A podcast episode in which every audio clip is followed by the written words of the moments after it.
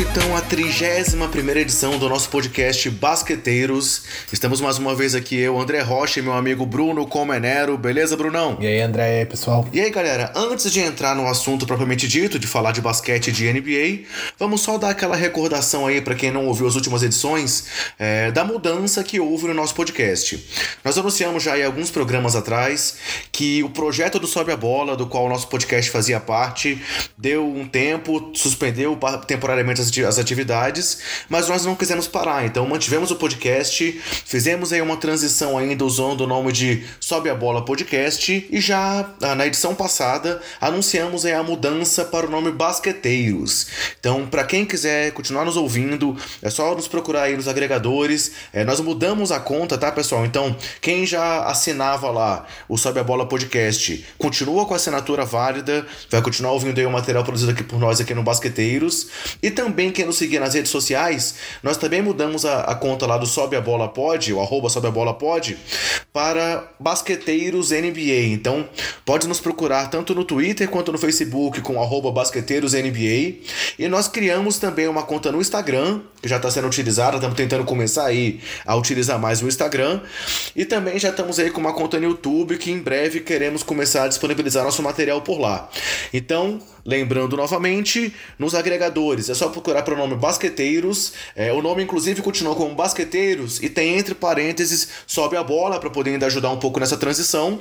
E nas redes sociais, o perfil agora é o BasqueteirosNBA. Então, vamos continuar aqui trabalhando é, da melhor forma para vocês, trazendo um conteúdo de qualidade, um material bem legal. Esperamos que todos continuem nos ouvindo, né, Bruno? Ah, sim. A gente pede a colaboração do pessoal. A gente sabia que esse momento de transição é meio difícil. Tem gente que não se atenta a isso e a gente acabou perdendo um público legal que a gente já estava tendo, mas a gente espera aos poucos recuperar e e por que não passar e dobrar a meta e tudo mais daqui para frente. É isso aí, pessoal. Estamos tentando também voltar pro WhatsApp, tá? Nós tínhamos lá a divulgação pelo WhatsApp, estamos tentando ver se a gente consegue voltar a criar aquela forma de divulgação pelo WhatsApp, para que você saiba aí assim que sair um conteúdo novo que for disponibilizado para vocês. E existem projetos para o futuro de voltar com um novo site, de passarmos a, a, a, voltarmos a trabalhar com textos e não apenas com podcast. É, estamos entrando aí forte agora no Facebook nos últimos dias tentamos aumentar a interação no Facebook. O nosso companheiro Marconi Marques está lá firme no Facebook. Eu continuo tentando atuar mais forte no Twitter. O Brunão tá aí com projetos para disponibilizar o podcast no YouTube. Então, sigam aí que vai ter novidade quente aí para vocês nos próximos dias ou nas próximas semanas, beleza? É... Então, galera, para começar o que interessa, vamos falar de basquete. E no nosso primeiro quadro, como sempre, vai ser aquele quadro que a gente fala das performances e estatísticas da última semana na NBA. E para começar, pessoal, para começar então a falar do que interessa, é, teve um cara, Bruno, que na última semana conquistou alguns números expressivos e segue brilhando na temporada, né? Quem é ele? Ah, foi um cara que eu citei no nosso último podcast, né? Mandei um abraço especial para ele, ele não podia deixar de retribuir. Um tal de James Harden, o senhor barbudo, ele continua quente. Pois é, é nessa última semana, pessoal, vamos só citar alguns feitos do Harden. É, não vamos detalhar todos os jogos, porque não dá pra gente gente se estender demais também nessa análise até certo ponto repetitiva do que o camisa 13 de Wilson vem fazendo, mas nessa última semana o Harden chegou a 30 pontos pelo menos contra todas as outras 29 equipes da NBA nessa temporada. Então, se o Westbrook já tinha conquistado aí no ano passado o feito de ter triplos duplos contra todos os times da NBA, a não ser o Oklahoma, nessa temporada o Harden conseguiu marcar pelo menos 30 pontos contra todos os adversários. Então, ele já enfrentou pelo menos uma vez os 29 times da NBA que não são o Houston Rockets e contra todos ele teve pelo menos uma partida de 30 pontos. Além disso, o Harden nessa semana chegou a 8 jogos com pelo menos 50 pontos, o que que é a terceira maior marca da NBA desde 1975-1976. E da mesma forma, há seis jogos com pelo menos 55 pontos, o que é a quinta maior marca na história. Então, o Harden chegou a feitos aí em que ele está chegando próximo de nomes como Kobe Bryant, é, Michael Jordan e mesmo Will Chamberlain como recordista aí de partidas com grandes pontuações numa mesma temporada.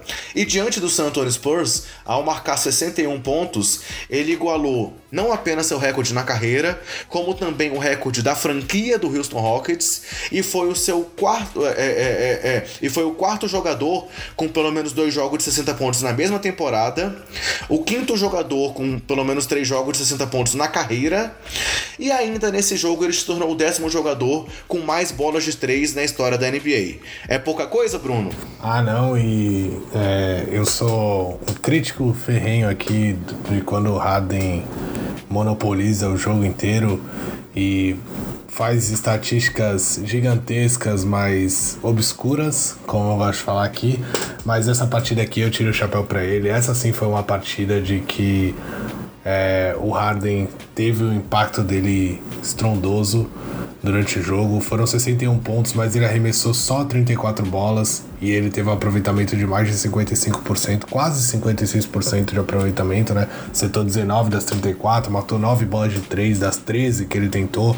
Ele que tava chutando 17 para acertar 5, 6.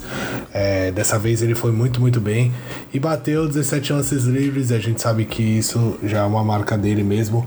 Matou 14 desses, teve pros manos de mais de 18, roubou 3 bolas. Ele realmente fez um jogo é, digno de MVP. Não só um, né? Já teve outras partidas como essa, mas essa é uma partida aqui que eu tenho que tirar meu chapéu pro James Harden, porque se todas fossem assim, se todos os 50 pontos deles fossem como esse aí, acho que para mim não teria discussão entre ele e o Antetokounmpo, mas como não são, acho que ele força demais o jogo em, em algumas partidas que não tem porquê, e aí é, o pessoal costuma olhar muito mais para os números, é, então eu acho que o Antetokounmpo tá na briga mesmo com partidas como essa aí do James Harden. Rapaz, o Bruno segue secando o cara. O cara joga o que tá jogando e o Bruno segue secando o cara. Não, pô, acabei de, acabei de dar meu braço a torcer aqui e falar que ele merecia que eu aplaudisse ele nessa partida aí. Pessoal, é, só um, um, um parênteses que eu vou abrir aqui agora. Eu sei que o nosso mestre da edição aí, Gustavo Angeléias, vai trabalhar no nosso, nosso áudio ainda, mas se vazar alguma tosse, alguma coisa,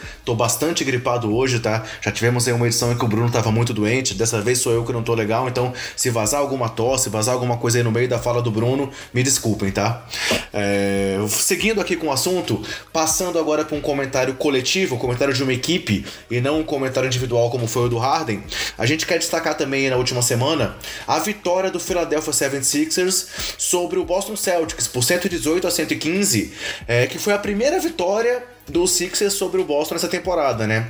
Eles vinham lá daquela derrota nos playoffs na temporada passada e já tinham perdido três vezes aí pro time do Celtics, é, até naquelas uh, questões que a gente já citou do Embiid falar que tava tendo chuteiro, o traseiro chutado pelo time de Boston, é, de questionar aí os companheiros, então é, era meio que uma vitória necessária do time de, de Filadélfia e que realmente eles conseguiram agora num jogo muito equilibrado e que no final foi decidido pelo Jimmy Butler, né, Bruno? Bruno? É, o Philadelphia veio com sangue nos olhos nessa partida é, e acho que venceu na vontade. Eles tiveram mais vontade de vencer do que, do que Boston.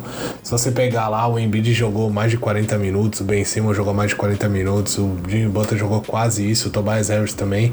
E e o banco do. O, o Philadelphia acabou rodando pouco o seu banco, usou apenas quatro jogadores ali e o Marianovic ficou em quadra nem cinco minutos. Então o time queria muito vencer, queria mostrar pro, pro Celtics que. Que se cair nos playoffs não vai ser aquela baba que, que eles pensam que, que seria, visto tudo que aconteceu nos últimos confrontos entre as duas equipes. E a equipe do Celtics acabou fazendo o jogo que, é, mais parecido com, com, que, com o que vem fazendo aí nas últimas partidas, um, oscilando um pouco. Alguns jogadores aparecem muito bem em alguns jogos e nos outros eles simplesmente desaparecem É, dessa vez o Marcus Morris foi muito mal, o Jason Tatum também é, fez ali 13 pontos, mas não conseguiu ser impactante como, como de costume. É, o time ficou se manteve vivo durante a partida muito por, pelo que fez Kyrie Irving e o Terry Rozier também, quando veio do banco. A gente sabe que quando ele enfrenta a é, Philadelphia, o Embiid e tudo mais, ele gosta de aparecer, gosta de chamar responsabilidade e ele teve mais uma boa partida. Mas o Jimmy Butler, a gente sabe como o cara é, né? O cara errou no final ali, mas ele tem uma estrela incrível. Ele simplesmente pegou a bola torto mesmo, arremessou, estourando o relógio, matou a bola, fez pose e garantiu a vitória de, de Filadélfia em casa. É, os, os maiores números foram do Embidão, né? Ele acabou com 37 pontos, 22 rebotes. E aí vou roubar aí a sua fala com uma atuação aí hardeniana nos lances livres, né? Cobrou 21 lances livres e mate, meteu 20, né? Além de ter tido 8 de 17 nos arremessos, é, um toco, um roubo de bola, aqueles três turnovers ali costumeiros que ele tem algumas bobeadas que ele ainda dá. Mas o Jimmy Butler, nos últimos 8 minutos e alguma coisa, meteu 15 pontos. Então, realmente, é aquela questão dele chamar o jogo no quarto período, do porquê que o Philadelphia trouxe o Jimmy Butler. É, a gente lembra lá que quando ele chegou, teve aquela discussão ali, um pouco de disputa de egos, mas assim, para mim hoje tá claro que o Butler é o cara que vai chamar a decisão no final das partidas.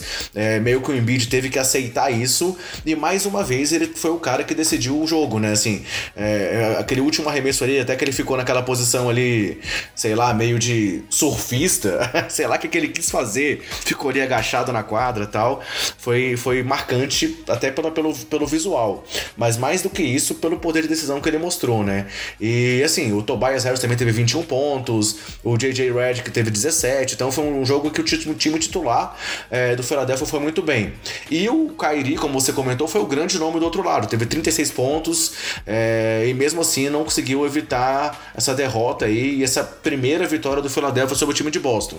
Só que aí tiveram, né, aconteceu tudo isso e além da oscilação natural de Boston, o Philadelphia hoje também deu uma tropeçada, né, Bruno? O que, que aconteceu hoje aí com o Philadelphia 76ers? Ah, o Philadelphia, não só hoje, né? A última partida também contra quem foi? Contra o Atlanta Hawks, eu lembrei agora, com é, o menino Young lá fazendo floater que ninguém contestou no último lance. Então, e hoje contra o Orlando Magic que acabou sendo atropelado lá em Orlando. É, não dá para entender muito bem o Philadelphia, ele faz partidas como essas aí contra o Boston com muita vontade. Embiid dando toco nos minutos finais ali contra o Kyrie Irving que que é um excelente jogador, driblou, fez tudo sozinho. O Embiid deu toco, o Embiid bateu 21 lances livres, como você falou, acertou 20, pegou 22 rebotes. Isso mostra como o Embiid estava com vontade de, assim, de brigar mesmo, de, de ganhar essa vitória na, na marra. E aí depois vai para um jogo contra um dos piores times do, do campeonato, que é o Atlanta, perde nos minutos finais. Depois vai contra o Orlando, que é um time, assim, Orlando briga pelos playoffs, é, como a gente, eu até brinquei com você. É, na verdade, o título para Orlando seria hoje tirar a vaga do Miami Heat, o seu principal rival dos playoffs lá, a oitava vaga, e pegar para eles essa vaga, mas eu acho que dali não passa.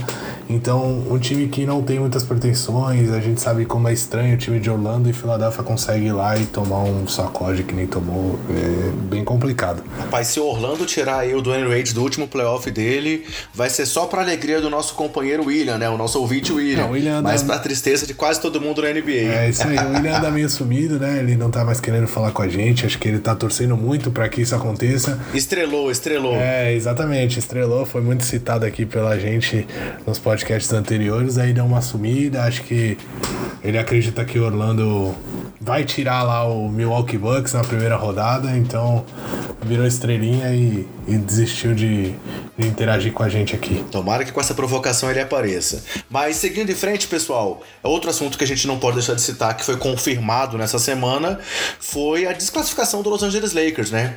E assim, curiosamente, numa derrota pro Brooklyn Nets, foi o jogo que selou a desclassificação, com o show do D'Angelo Russell, né? O cara que era jogador do Lakers, é, foi dispensado porque o Magic Johnson falou que ele não tinha perfil de liderança e que ele preferia apostar aí no grande Lonzo Ball.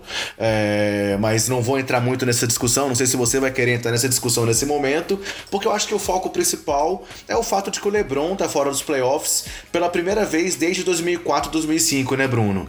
É uma situação que não deixa de ser marcante aí pra NBA. É, a gente a semana passada discutiu um pouco é, como é complicado para pro que o LeBron tá indo, né? Para pro lado que ele tá indo na carreira dele, nesse final de carreira, uma desclassificação como essa para os playoffs, ainda mais é, numa franquia do tamanho que é o Los Angeles Lakers. Mas acho que os Lakers cavaram um pouco isso. Não é para se desesperar, na minha opinião. Pelo contrário, os Lakers deveriam agora tentar agir com calma e sabedoria, sabe? Sentar e realmente pensar nas decisões que eles têm daqui para frente. Eles têm o melhor jogador da, da NBA nos últimos, sei lá, 10, 15 anos. Então, ele tá lá e ele vai ficar lá por pelo menos mais uma temporada. Se eles fizerem tudo errado de novo, aí a gente já não sabe, mas eu tenho certeza que na próxima temporada o LeBron vai estar tá lá, então eu acho que eles têm que agir com calma e colocar os jogadores certos ao lado dele. E na questão do Lonzo Ball, é, também não quero entrar muito nesse mérito porque eu acho que o Lonzo Ball tem, tem uma curva de evolução ainda. Acho a defesa dele bem, bem boa, bem competente para NBA e acho que a questão do arremesso escroto que ele tem, ele pode melhorar. E se ele melhorar é, com a visão de jogo que ele tem e a defesa que ele tem, ele tem tudo para ser pelo menos um All-Star, na minha opinião. Então acho que ele tem meios de, de ser esse cara, ser esse líder, mas isso não tira o brilho do, do D-Low. Eu, eu fiquei muito triste quando eles mandaram o, o, é, o DeAngelo Russell lá pra, pra Brooklyn, porque eu queria ver esse núcleo todo com o Randall, até com o Jordan Clarkson, que muita gente pega no pé. É, eu queria ver esse pessoal evoluir com o Ingram, com o Kuzma e tudo mais, e eles acabaram se desfazendo disso e provavelmente vão se desfazer ainda mais é, para a próxima temporada. É, porque tem um, tem um plano um pouco das coisas acontecerem um pouco mais cedo e talvez não tenham paciência para ver esses jogadores evoluírem.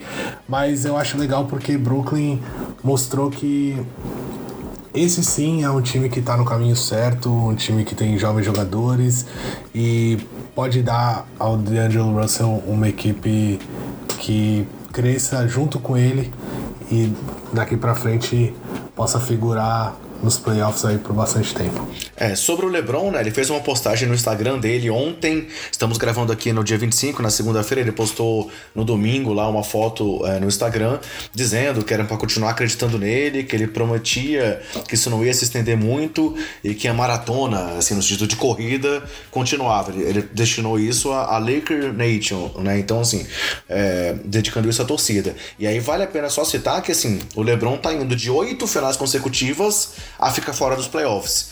No sexto ano consecutivo que o Lakers está fora dos playoffs. Uma quantidade de jogos, é, de temporadas fora dos playoffs maior do que o Lakers teve em todos os anos anteriores da franquia. Então, realmente isso mostra aí a, a necessidade de mudança que ainda está é, pairando lá sobre os Lakers e sobre Los Angeles no time mais conhecido lá da Califórnia.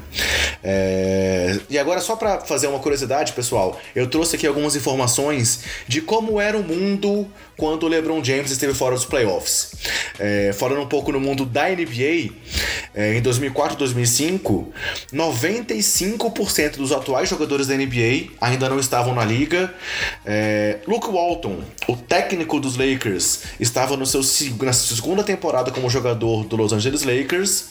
É, além disso, Ray Allen era ali o principal nome do Seattle Supersonics, ainda não tínhamos lá o Oklahoma City Thunder, ele era o cestinha do Sonics naquela época, e o James Harden tinha apenas 15 anos e nada de barba. Então, assim, é, só para mostrar o, o, como o tempo passou aí nesse período em que o LeBron James esteve nos playoffs consecutivamente. E aí, falando um pouco aqui do mundo fora da NBA, é, o Neymar, por exemplo, só tinha 13 anos, estava lá na base aí do Santos do Bruno, por exemplo. É, Bruno Marquezine só tinha 10 anos e estava atuando ainda em novelas. É, na época do Oscar, Menina de Ouro foi eleito o melhor filme naquele ano. Adriano Imperador brilhava pela seleção brasileira na Copa das Confederações. É, o YouTube tinha apenas alguns meses que tinha sido criado. Tinha acabado de morrer o Papa João Paulo II. É, foi aquela época no futebol também lá do Corinthians, da MSI, que tinha o Tevez e o Mascherano. E Ronaldinho Gaúcho era o melhor jogador do mundo lá no futebol. Então, muita coisa mudou desde lá, né, Bruno? Ah, com certeza deu para ver que muita coisa mudou. E o LeBron continua igualmente bom, talvez melhor, muito possivelmente melhor. E os Lakers, não dá nem pra falar, né? Com certeza bem piores.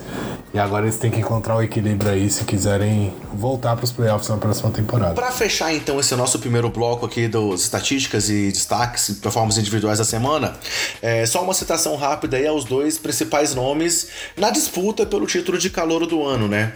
Como você comentou agora há pouco, o Trey Young teve uma partida importantíssima contra o Philadelphia, garantindo ali a vitória do time do Atlanta sobre o Philadelphia. Foi a segunda vez que o Atlanta venceu o Philadelphia nessa temporada, então é, vale a pena destacar isso, né? Que eles tiveram um encaixe bom ali contra o Sixers, que é um time que está brigando lá pelo terceiro lugar da conferência, enquanto eles estão ali mais pro final da classificação do leste. É, e o Trae Young nessa partida teve a sua quinta partida na temporada com pelo menos 30 pontos e 10 assistências, é, igualando uma marca que apenas Michael Jordan e o Stephen Curry tinham, de 5 jogos com 30 a 10. Além do lance final que você já comentou, em que ele teve ali um floater decisivo para cima do Jimmy Butler, que é reconhecidamente um bom marcador, para garantir a vitória lá do time dos Hawks. É, em compensação, é, na mesma noite, o Luka Doncic é, conquistou o seu sexto triplo-duplo na temporada e com isso se tornou o segundo jogador com menos de 21 anos com mais triplos duplos na NBA. Ele está apenas atrás de Magic Johnson, que teve 7 triplos duplos antes dos, 20, dos 21 anos, e deixou para trás o LeBron James, que, tinha, que, que teve 5 triplos duplos com menos de 21 anos. Então, é, sabemos aí que há meio que uma campanha nos Estados Unidos lá pro Trey Young, mas ambos seguem brilhando e são firmes aí na disputa pelo prêmio de calor do ano, né, Bruno? É uma grata surpresa o Trey Young conseguir igualar. É, igualar não, mas fazer boas, uma boa sequência aí nessa parte da temporada e, e colocar algum jogador em discussão com o prêmio de novato do ano ao Luka Doncic, eu acho que mesmo com tudo isso, a, o que o Doncic mostrou até agora, toda a regularidade durante toda a temporada, é, o torna o favorito e, na minha opinião, ainda incontestável.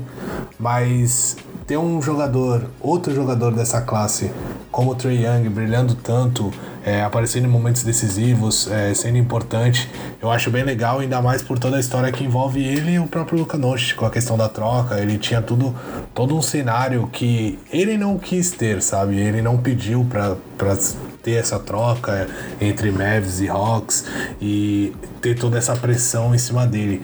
Mas ele tá, na minha opinião, reagindo muito bem. É, se mostrou tá se mostrando um jogador muito mais inteligente do que agora, do que quando ele entrou na NBA, logo nos primeiros jogos. Ele não dá mais um monte de arremesso louco, é, que nem ele estava dando no começo da temporada. Agora ele seleciona mais, ele já está se mostrando um exímio passador, um jogador muito habilidoso, mostra aquele range diferenciado que ele, que ele tinha que ele já mostrava lá nos tempos de, de universitário, ele continua mostrando e, e tá mostrando que tem tudo para ser um, um, dos melhores jogadores da NBA daqui no futuro. E só aproveitando, eu queria dizer que o Phoenix, como fica o Phoenix, né, nessa temporada? É, eu acho até que o DeAndre Ayton, como eu já defendi aí no começo do podcast, nos primeiros, e você também, que o DeAndre Ayton é um bom jogador e tem tudo para ser um bom jogador daqui para frente, mas você vê ontem, por exemplo, no domingo, eu vi o Marvin, Bag o Marvin Bagley jogando muito bem, muito, muito bem mesmo. É, e ele veio depois do DeAndre Ayton, aí logo depois veio o Doncic, que é tudo isso que você já citou e muito mais. Aí tem o Trey Young fazendo essa, essa, essas partidas incríveis. E aí tu vê Phoenix não tem um armador, e aí podia ter o, o, o Trey Young, podia ter o próprio, o próprio Luka Doncic nessa posição. Então É complicado o que acontece lá no Arizona. E por incrível que pareça, a Phoenix vai ter mais uma oportunidade aí nessa temporada, o que tudo leva a crer para fazer mais uma burrada aí no draft. Opa, ó provocação, hein? Que o Nepopop não te ouça. Duras críticas aqui. Galera, então assim a gente fecha esse primeiro bloco aqui do podcast, é, comentando essas performances que a gente quis destacar nessa semana. E vamos passar para o nosso segundo bloco, fazendo aquele nosso giro pela NBA e que vai passar também um pouco pela FIBA nessa edição. Nosso giro, pessoal, dessa vez, nós vamos ter aqui dois convidados especiais. É... São dois convidados que já participaram em duas edições aqui do nosso podcast. Na verdade, o Rodrigo teve uma participação em, em duas e meia, digamos assim, porque lá no final do ano nós dividimos o podcast de Natal e de Ano Novo e ele acabou tendo um, um, uma pequena participação nos dois. Mas vamos fechar aqui a trilogia do Rodrigo Alves, é... que é comentarista aí do Sport TV e também apresentador, apresentador do podcast Dois Pontos, ao lado do também grande Rafael Roque. E aí o Rodrigo vai falar com a gente um pouco sobre o Mundial da FIBA. É, houve aí no, no, no, final de semana passado o sorteio do Mundial da FIBA, onde foram solicitar, é, é, montados os grupos da competição, é, que agora estão chamando de Copa do Mundo da FIBA, né? Tentaram mudar um pouco o formato, a questão das eliminatórias. Então, é, eu vou aqui rapidamente, se o Bruno quiser comentar alguma coisa, ele pode me interromper. Eu vou passar rapidamente sobre o formato que ficaram os grupos, e aí depois a gente vai mostrar uma entrevista que a gente fez com o Rodrigo Alves, onde ele fala sobre favoritos, sobre o próprio regulamento do torneio. Ele tenta explicar pra gente um pouco do regulamento tão confuso que esse torneio tem, fala um pouco das chances do Brasil. Mas antes de mais nada, vamos falar sobre como é que foi a composição dos grupos do torneio.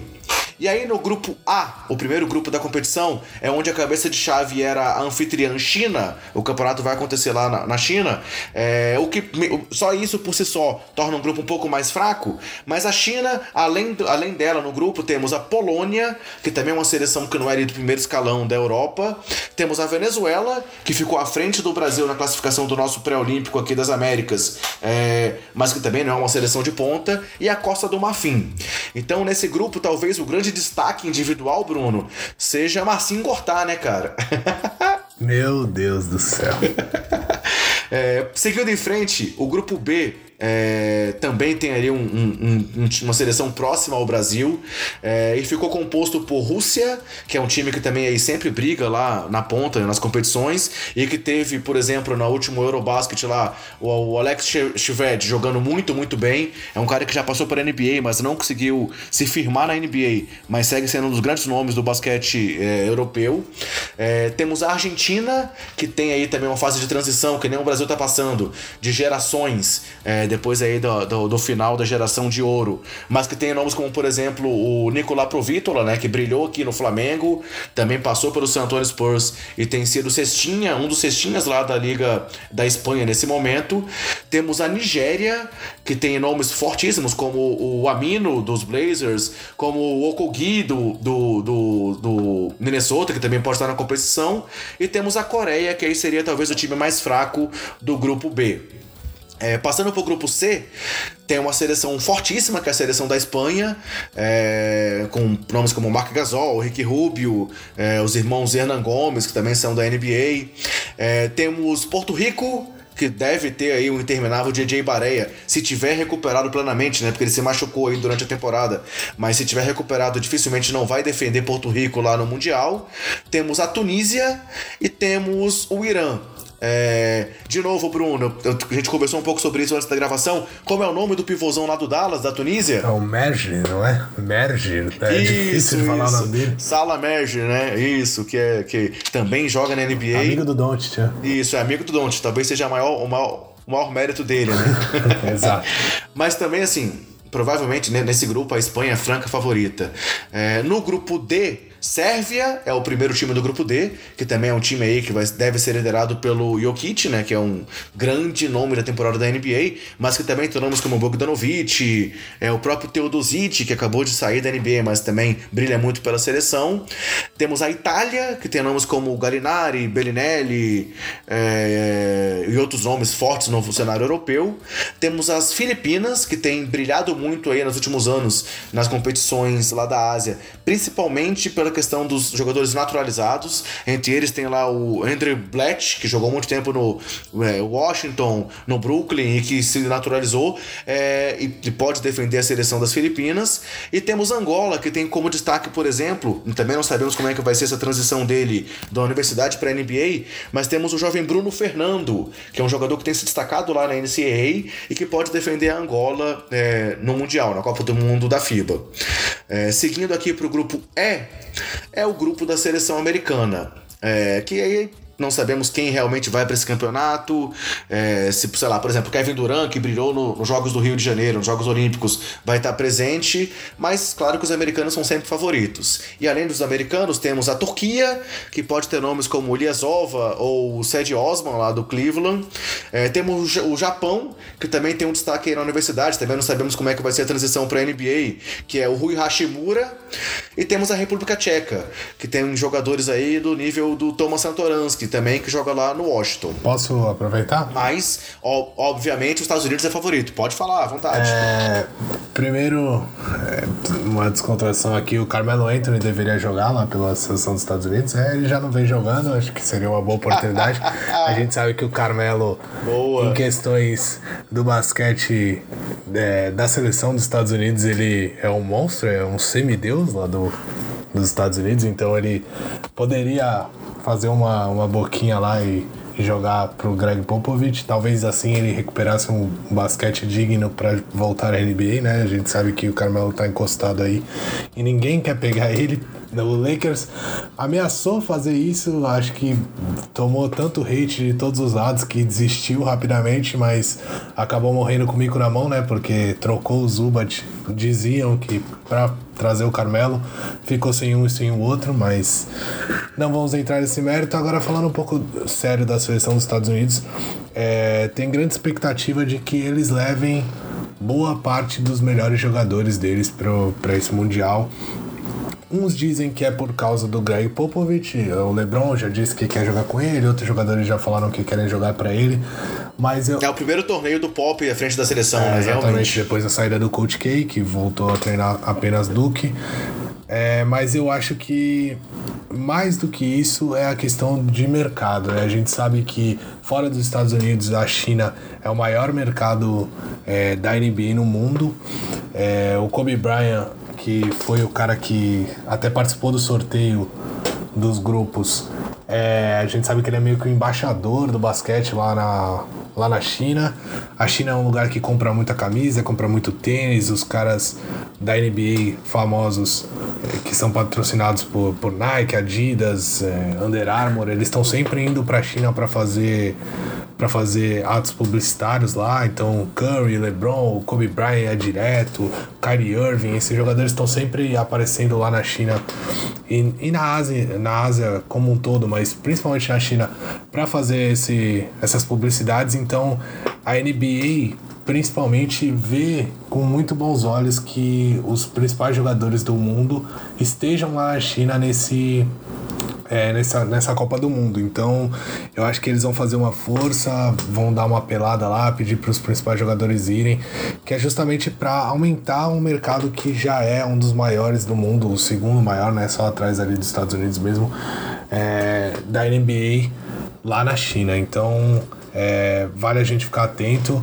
Acho que se eles fossem com o terceiro time já não ia dar tanto jogo assim. Se eles levarem um, um Dream Team aí da atualidade, não querendo comparar com aquele que eu sei que você, saudosista André, vai aqui querer me bater. se eu quiser falar alguma Já coisa. Já me cocei tipo. aqui na cadeira. É, imagina. Mas eu acho que um Dream, Dream Team, Team atual. Um, dos Estados papo, de, papo de velho, né? É, um Dream Team atual dos Estados Unidos acho que ia ser bem legal da gente acompanhar, porque é, a gente só consegue ver esses jogadores jogando tudo junto no All-Star Game. A gente sabe que lá não tem defesa nenhuma, não tem nenhum tipo de, de nada. Então não, tem competitividade. Acho que ia ser legal se a gente visse todos esses jogadores juntos, jogando para valer, para atropelar todo mundo. Acho que é uma oportunidade bacana aí, espero que, que aconteça realmente. Tá, antes de passar pro grupo F, é, seguir em frente, eu vou voltar num comentário lá do grupo D que a gente comentou é, sobre, a sobre o time de Filipinas. É, você já citou um cara nesse podcast podcast que pode defender Filipinas no Mundial. Você sabe quem é? Cara, não. Olha o quiz aí. Não faço ideia. Jordan Clarkson. Ah, Jordan. ele tem nacionalidade filipina, cara. Ele, assim, então, além do, do Blatt que a gente comentou que tem jogado pela seleção, o Clarkson é outro cara que poderia estar lá se quisesse. Olha, no Cavs ele arremessa 16, 17. É, é incrível porque assim, eu não assisto o jogo dos Cavs porque não passa, mas eu sempre procuro abrir o box score e dar uma olhada. E eu, só de curiosidade, eu entro todo, toda hora no box score dos jogos do Cavs e vejo quem foi o cara que mais arremessou. Em 95% das vezes é o Jordan Clarkson. Então eu imagino ele jogando por Filipinas, ele ia arremessar, sei lá, ele ia arremessar umas 50 bolas jogando por Filipinas. Se tiver 50 apostas no jogo, né? Mas vambora, vamos em frente. é, grupo F é o grupo do Brasil, é, o Kobe aí que fala tanto que é fã do basquete brasileiro por causa do Oscar, não nos ajudou muito assim nessa, nessa, nesse sorteio. É, o Brasil não, não era cabeça de chave, né? Mas está nesse grupo, cuja cabeça de chave é a Grécia, que muito provavelmente vai ter um Tetocumpo lá. É, o Gianni já disse que pretende defender a seleção, assim, no, né? e como não tem questão de contrato, nada assim, acho difícil que ele não vá para o Mundial. E não seria o único Tetocumpo, né? Porque tem a família inteira dele lá que joga basquete. E além disso, temos Montenegro, que tem como grande destaque, por exemplo, Vucevic, que já está em uma situação diferente, assim, apesar de costumeiramente jogar pela seleção, está aí na lista dos agentes livres do verão, então ninguém sabe se ele vai renovar rapidamente, se não, se isso pode prejudicar a seleção.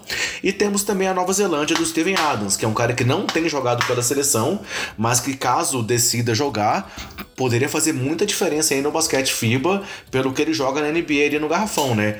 É, vale lembrar que não, nas eliminatórias é, do, do, das Américas, o Brasil teve um jogo que ele foi dominado pelo Kelly Olynyk. Ou assim, então, se o Olynyk conseguiu botar o Brasil no bolso, imagina que o Steven Adams ou o Vucevic poderiam fazer. Claro que o time do Brasil também era um time mais fraco do que o que pode ir para a Olimpíada. O, o, nosso técnico já falou que vai para os Estados Unidos, que ele quer trazer os melhores jogadores, vai conversar até com o próprio Nenê, que é um cara que talvez não fosse mais jogar pela seleção, mas que ele vai tentar, vai falar com o Raulzinho, com o Caboclo, com jogadores da Europa, com como lá o, o Ertas, então não sabemos também o nível que o Brasil vai estar. Mas certamente é um grupo muito complicado. É, o Rodrigo vai comentar um pouco sobre isso aí mais pra frente, mas se você quiser falar um pouco também agora, Bruno, fica à vontade. Grupo complicado, o Kobe realmente não deu sorte nenhuma pro Brasil, mas na minha opinião, se o Brasil conseguir levar o que tem de melhor, e aí é, eu tô falando de Raulzinho, eu tô é, não que eles sejam. Assim, o Brasil não tem jogador de super destaque hoje na NBA, nos principais campeonatos, mas eles têm, ele tem jogadores que têm uma certa experiência em, em grandes palcos, como o Raulzinho, o Nenê, é lógico, esse sim é, tá entre os grandes, acho que faria muita diferença. Se o Leandrinho é, voltar a conseguir ter aquele destaque que ele vem tendo aí, principalmente nos jogos da, do próprio Brasil nos, no, nos últimos tempos. Aí a gente tem Varejão, tem o Felício que tá lá há bastante tempo. É, tem que falar com o Caboclo, na minha opinião. Eu sei que ele vacilou, todo mundo sabe disso.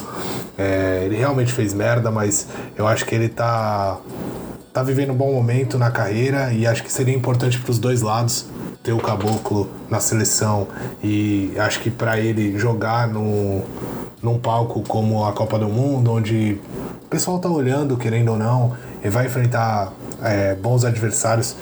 Imagina ele, se o Grego vai, o, Giannis vai lá e o Caboclo tá lá numa partida contra ele, se destaca, marca bem. Eu acho que é um, uma boa oportunidade para ele também, para ele se vender ainda mais na NBA. Então acho que seria legal se esses jogadores estivessem. E acho que a chance do Brasil passa por eles estarem. Facilita se não tiver o Vucevic, que nem você falou, e os Tivenadas que não tem jogado pela seleção.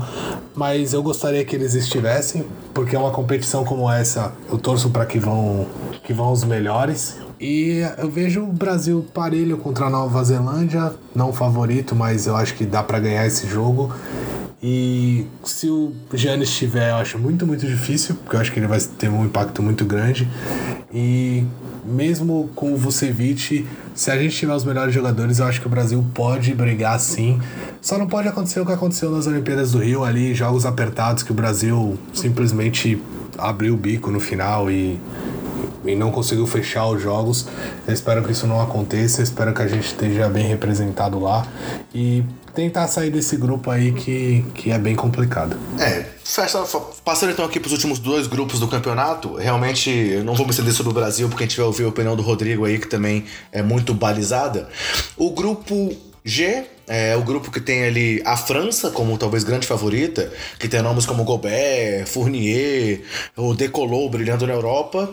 Temos a Alemanha, que tem, por exemplo, o Schroeder aí como grande destaque, brilhou muito lá na, na, na Euro também, no Eurobasket de 2017. Temos a Jordânia, que talvez seja o time mais fraco do grupo. E temos a República Dominicana, que poderia contar, por exemplo, com um garrafão formado por Al Horford e Carl Anthony Towns. É, claro que também são suposições, não sabemos se os dois vão estar disponíveis, se eles vão se apresentar à seleção, mas um, um, um, duelos ali com esse garrafão deles contra a França ou a Alemanha poderiam ser interessantes.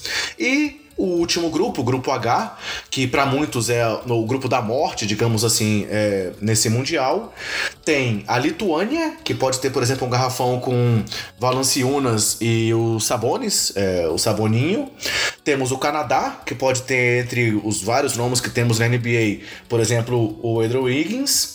É, a Austrália, que tem ali também nomes de destaque, como Joe Ingles, é, o Perry Mills e outros jogadores também que brilham lá nos Estados Unidos. E temos o Senegal, que é o time mais fraco aí do grupo, mas que tem, por exemplo, também o Gorg Dieng. Então é um time que, por mais que seja fraco, pode complicar ali em alguns momentos de algumas partidas.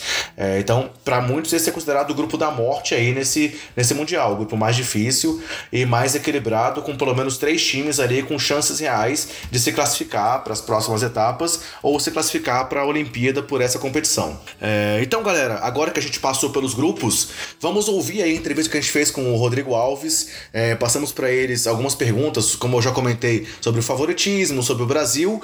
Mas antes de mais nada, ele vai dar uma aula pra gente sobre o formato aí do Mundial, como é que vai funcionar, como é que vão ser as perguntas. E vamos ouvir então aí tudo que o Rodrigão tem para dizer pra gente sobre esse Mundial de basquete. Rodrigão, como mestre dos regulamentos, você pode dar uma explicada pra gente sobre como é que são os critérios, quem se classifica para cada fase do Mundial e quem garante vaga também nas Olimpíadas por, por esse campeonato? É, depois disso, ainda vou vir aqueles pré-olímpicos mundiais, certo?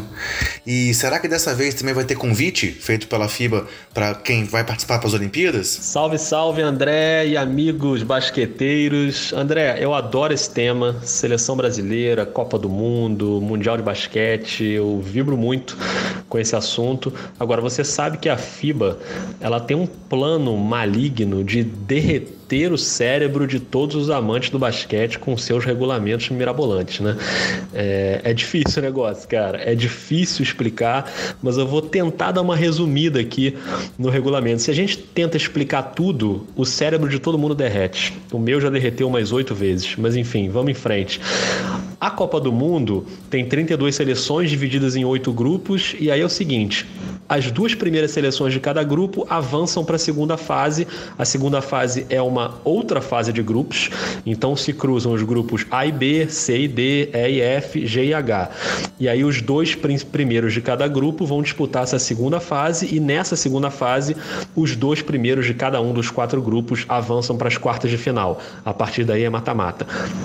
A questão é que quem não se classificar para a segunda fase no Mundial também continua jogando, porque os dois países que não se classificarem em cada grupo, eles vão para um outro torneio, um torneio que é como se fosse uma repescagem, mas já sem chance de seguir na briga pelo título, para definir do 17º ao 32º lugar. Mas aí, pô, por que, que é relevante isso? Vai decidir que se dane quem é o 17º, quem é o 18º. A questão é que o Campeonato Mundial também classifica para a Olimpíada de Tóquio Tóquio em 2020 e para os pré-olímpicos mundiais. A gente vai ter quatro torneios pré-olímpicos mundiais e tem as classificações diretas para a Olimpíada de Tóquio. Os sete primeiros do campeonato mundial, os sete mais bem colocados, se classificam direto para Tóquio. Mas não é simples, não é o campeão, o vice, o terceiro, o quarto, o quinto, o sexto e o sétimo, porque esses sete aí já tem que respeitar a cota de cada continente. Então são dois da Europa, dois da América, então já tem essa divisão aí. E aí, beleza, a partir desses sete, você tem mais 16 que se classificam para os torneios pré-olímpicos mundiais. Esses 16 também respeitando a cota de vagas de cada continente. Então pode gerar algumas situações que são meio difíceis de entender. E além disso, ainda tem o convite também, porque cada um dos quatro torneios pré-olímpicos pode ter dois países convidados. Então você pode ter países que nem estão na Copa do Mundo, por exemplo, a Eslovênia do Luka Doncic pode receber um convite e algum país que eventualmente é um país grande, mas vai mal na Copa do Mundo e não consegue ficar, pode também receber um convite. A questão é se o Brasil receberia esse convite caso ele fique fora da segunda fase do Mundial e também não se classifique para os pré-olímpicos mundiais dentro desse contexto da Copa do Mundo. Né? Então é melhor o Brasil tentar pelo menos a classificação na bola para disputar um desses pré-olímpicos mundiais. A FIBA ainda vai explicar melhor isso mais para frente, por enquanto ainda está tudo muito confuso, mas a questão é essa: a briga do Brasil é se classificar para a segunda fase, o que é muito difícil porque o grupo do Brasil é complicado. Se não conseguir se classificar, tentar pelo menos uma vitóriazinha ali na primeira fase, porque você carrega os resultados para a segunda fase. E nessa segunda fase da repescagem, vamos dizer assim, o Brasil tentar pelo menos ficar numa colocação que possibilite jogar um desses pré-olímpicos mundiais para continuar com chance de ter vaga na Olimpíada. Derreteu o seu cérebro aí, André? é, mais ou menos. E você acha que os jogadores da NBA, de um modo geral, vão para a China? A grande questão da Copa do Mundo na China é saber quais vão ser os elencos que os países vão conseguir levar, porque nas eliminatórias, como as janelas geralmente coincidiam com a NBA, com a Euroliga e com a Eurocup, as seleções não conseguiam levar seus principais elencos, né, seus principais jogadores. Agora não, agora é nas férias da, N, da NBA, nas férias da Euroliga, então os caras da NBA, por exemplo, podem ir. Claro que assim, a tendência é que os grandes astros privilegiem a Olimpíada. Então, geralmente os elencos para o Mundial são um pouco mais, né, mais ou menos, e na Olimpíada eles tentam ir com força máxima. Mas ainda assim, eu acho, por exemplo, que o Antetokounmpo, que está no grupo do Brasil, acho muito provável que ele vá. Então, já é uma pedreira para o Brasil logo de cara ter a Grécia no seu grupo. E eu acredito que a gente vai ter uma mescla aí. Algumas seleções vão conseguir mais, outras vão conseguir menos, e definir os favoritismos vai depender muito disso, né? Resta saber se o Brasil vai conseguir também levar um elenco um pouco melhor do que o elenco das eliminatórias. O Petrovic já disse que vai aos Estados Unidos conversar com os caras para tentar levar Raulzinho, para tentar levar o Felício, até o Nenê, que eu acho bem mais difícil, ele falou que ainda não descartou. Então tem que ver o que, que o Brasil vai conseguir melhorar. A questão é que o elenco do Brasil ele não melhora tanto quanto vão melhorar os elencos de outras seleções de ponta, porque essas outras seleções de ponta têm jogadores com protagonismo na NBA, na Euroliga e na Eurocup. A Eurocup pega quase todos os times de elite né, da, da, da Europa, então você pega essas seleções aí de vários países europeus que não necessariamente têm caras na NBA, mas não puderam usar seus jogadores nas eliminatórias porque eles estavam disputando, por exemplo, a Euroliga ou a Eurocup, e agora eles vão poder defender as suas seleções e a tradição é que eles defendam as suas seleções. Então, a maioria das seleções vai melhorar, o Brasil não vai melhorar tanto, porque o Brasil hoje não tem jogadores de ponta com protagonismo na NBA e nos principais campeonatos europeus. Mas isso a gente ainda vai ter que esperar para ver nos próximos meses qual vai ser o desenho de quem realmente vai jogar a Copa do Mundo. Bem, você falou um pouco sobre o Brasil já aí nessa resposta, mas vamos falar mais sobre a nossa seleção. É, o Brasil tem chances reais de passar de fase? É, será que a gente pode também sonhar com uma classificação para Tóquio? Ou isso é só um sonho e não uma possibilidade nesse momento atual aí de transição de gerações que o nosso basquete está vivendo? O Brasil tem chance de passar para a segunda fase? Cara, chance tem, porque é um campeonato jogado na bola, tudo pode acontecer e vai depender muito também de qual elenco os adversários do Brasil vão conseguir levar. Se a Grécia vai levar um Tetocumpo, se a Nova Zelândia vai levar o Steven Adams, se Montenegro Negro vai levar o Vucevic do Orlando Magic. Então tudo isso vai, claro, alterar essa correlação de forças. Contando que todo mundo vai conseguir mais ou menos levar os seus principais elencos, eu acho que a situação é muito difícil para o Brasil, infelizmente. Eu não vejo o Brasil como favorito para ganhar de nenhum dos três. Acho que contra a Nova Zelândia dá jogo, né? ainda que tenha os chivenados, o Brasil pode tentar fazer um jogo competitivo, mas eu não colocaria o Brasil como favorito. Acho que um cara como o Steven Adams, se ele realmente jogar, porque ele não joga né, pela Nova Zelândia, mas a expectativa é que ele possa jogar agora, ele faz uma diferença muito grande no garrafão. É um reboteiro monstro, é muito difícil. E o garrafão é uma das fragilidades do Brasil em termos de, de versatilidade, né? De defesa e ataque. Então acho que o Brasil vai penar muito para classificar. Mas pode ser que classifique, não é impossível. Acho que o Brasil tem que entrar pensando em se classificar. O próprio Petrovic, num discurso até bastante otimista, falou que, que, a, que o caminho é esse. E ok, acho que o discurso dele tem que ser assim, no sentido de dar um otimismo para os jogadores. Quando ele fala que já sabe a receita para parar um Tetocumpo, aí acho que ele dá uma exagerada, ele podia ter dado uma segurada nessa.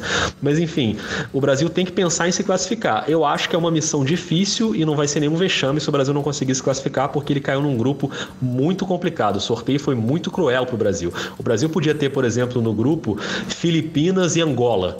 Podia ser Grécia, Brasil, Filipinas e Angola. E aí o Brasil seria favorito para se classificar, porque é um time que está acima de Filipinas e de Angola. Mas deu azar de pegar um europeu no grupo, que é Montenegro, e ainda pegou no grupo Ásia-Oceania, ainda pegou a Nova Zelândia, que não é uma galinha morta, né? É uma equipe também complicada. Então, talvez, se o Brasil não conseguir se classificar, talvez a nossa briga seja outra, seja nesse segundo torneio aí de classificação para tentar buscar uma vaga, pelo menos, no pré-olímpico mundial. Também não é fácil a classificação para a Olimpíada, é pouca seleção jogando a Olimpíada, o nível do basquete masculino hoje é muito alto, então é complicado. Mas, mas acho que dá para a gente sonhar sim com uma classificação olímpica, de conseguir uma das vagas aí das Américas. Vai ter que ser uma secação frenética de todas as outras seleções das Américas, não tem jeito, é, o nível hoje é esse, a situação é complicada, não vou me surpreender se o Brasil ficar fora da Olimpíada, como já ficou muitos anos, né, aí, é, depois de ter voltado né, recentemente, mas ficou um tempão fora, é normal, pode acontecer, a gente está nesse momento aí de transição geracional. A gente vem de uma geração mais forte, que tinha jogadores protagonistas na Europa, principalmente, um Thiago Splitter, um Marcelinho Que eram grandes protagonistas na Europa, e você tinha caras de relevância na NBA jogando. O Nenê, que ainda está jogando, mas acho difícil que ele venha agora, e ele já está numa fase final de carreira. Você tinha o Leandrinho bem, você tinha o Varejão bem, o próprio Splitter, que depois foi para a NBA, também bem. Então, assim, hoje a gente está numa situação difícil. A gente tem jogadores muito veteranos e uma geração muito jovem que ainda não tem rodagem internacional e não tem bagagem para encarar essas forças europeias. A gente tem que torcer para que tudo dê certo, mas eu acho que vai ser uma pedreiraça para o Brasil conseguir ou passar de fase ou a classificação para a vaga olímpica. Bem, falando então um pouco dos, das outras seleções, é, o grupo H que tem Canadá, Senegal, Lituânia e Austrália. É, tem tudo para ser mais equilibrado? Será que ele é realmente um grupo da morte nesse Mundial? E quem você acha que sobra dessas seleções? Quem é que vai ficar de fora num grupo com tanto talento junto? Eu acho que alguns grupos vão ser bem legais de ver, é, principalmente na segunda fase. Acho que a segunda fase da Copa do Mundo vai ter assim alguns jogos incríveis. Na primeira fase, eu acho que o grupo H é o, o famoso, glorioso grupo da morte, né? Porque tem Senegal, coitado, que caiu numa situação dificílima no grupo, podia ter caído no outro grupo mais fácil, mas caiu no grupo H, que tem a Lituânia como cabeça de chave e tem o Canadá e a Austrália. Então, cara, se você pensar que essas equipes podem levar os seus principais jogadores para a Copa do Mundo, você pega a Lituânia, por exemplo, ela pode ter um garrafão com Valanciunas e Sabonis, que seria um dos melhores garrafões de toda a Copa do Mundo. A Austrália, se ela consegue levar os seus principais caras, é um negócio fora do comum, né? Você tem aí no cardápio Ben Simmons, Joe Ingles, Dante Exxon, Aaron Baines, Tom Baker, Perry Mills. É uma galera, né? Sem contar os caras que jogam na Europa também. E o Canadá, se você for pensar, é uma das equipes mais fortes em termos de jogadores de NBA, com o Jamal Murray, o Andrew Wiggins, o Tristan Thompson, o Olinick, que jogou e jogou muito bem, jantou a seleção brasileira nas eliminatórias, Corey Joseph, o Trey Lyles, tem o RJ Barrett né, no universitário, o Stauskas, enfim. É muita gente boa nessas equipes. Então a minha torcida é para que eles consigam levar sua força máxima para que a gente tenha aí alguns jogos incríveis, né, cara? De ver esses caras todos que a gente está acostumado a ver, principalmente a galera que acompanha mais NBA NBA, ver também na Copa do Mundo. Seria muito legal, eu tô muito ansioso para ver os jogos do Grupo H. E Estados Unidos é Estados Unidos, né? A gente sabe que apesar de não ser talvez o elenco principal como das Olimpíadas, os americanos são sempre favoritos. Mas fora os Estados Unidos, quais seriam os outros grandes favoritos desse torneio?